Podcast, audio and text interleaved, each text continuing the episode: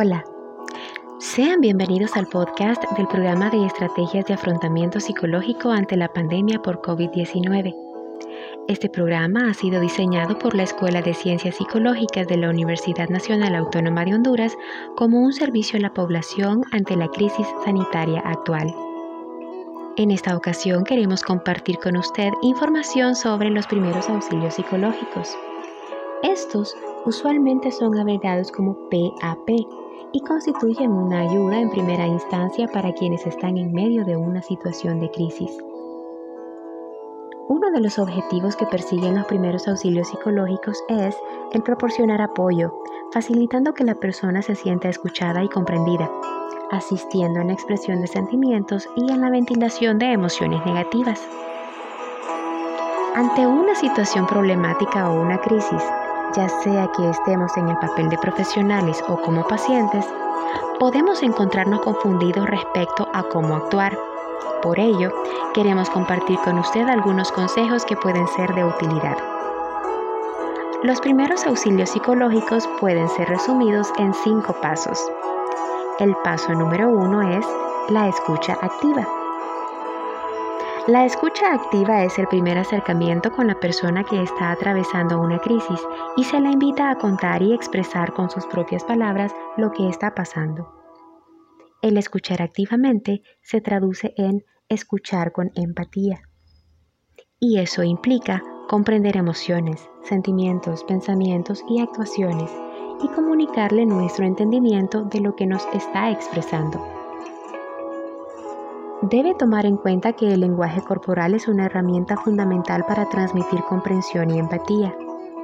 El hecho de hacer contacto visual es importante, así como utilizar las posturas corporales y gestos faciales para expresar apertura. Además, se puede hacer uso de la técnica del reflejo, esta técnica consiste en comunicar de forma verbal la comprensión respecto a lo que la persona está diciendo. Por ejemplo, si el paciente dice que ha estado preocupado por su salud, usted puede responder con sí, estar preocupado es la respuesta normal. O un le entiendo, le comprendo, sé por lo que está atravesando. Y así el paciente puede sentir que está siendo escuchado. El paso número dos es el reentrenamiento de la ventilación. Cuando una persona se encuentra en medio de una crisis suele estar desorganizada y no piensa ni actúa de forma racional. Esto puede ser debido a que su cerebro no está recibiendo de forma correcta el oxígeno.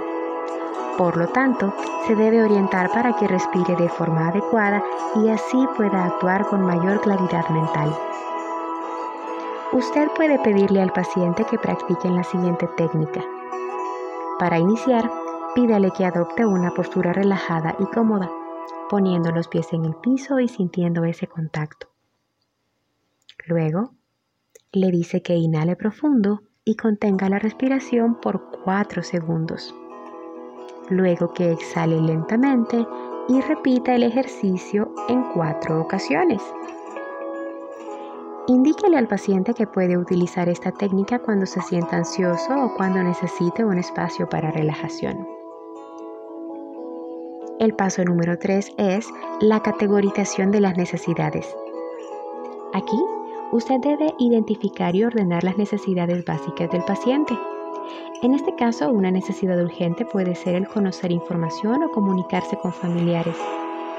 Es importante que la persona utilice sus propios recursos o sus redes de apoyo comunitarias para hacer frente a la crisis que está viviendo. Eso con el objetivo de que lo logrado se mantenga luego de que usted concluya su trabajo. El paso número 4 es la derivación a redes de apoyo.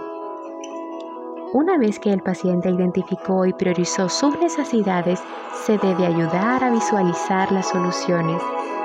En este caso, ante la pandemia, eso podría ser orientarlo a buscar las principales redes de apoyo, como su familia cercana, amigos o bien los recursos hospitalarios, e incluso el remitirle al área de servicios sociales o al departamento de psicología.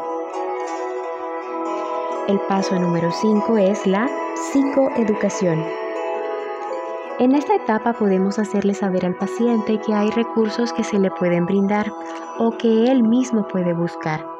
Por ejemplo, si tiene celular y acceso a Internet para poder afrontar su crisis de mejor forma, puede sugerirle algunas lecturas, webinars, podcasts o audiolibros, siempre y cuando esta información sea difundida por organizaciones y profesionales calificados.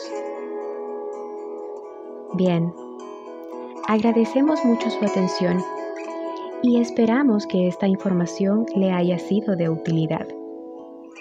Si usted o personas que conoce necesitan de ayuda psicológica, puede obtenerla de manera gratuita a través del chat La UNATE Escucha, que es coordinado por la Escuela de Psicología y está disponible en la página www.psicologiauna.edu.hm.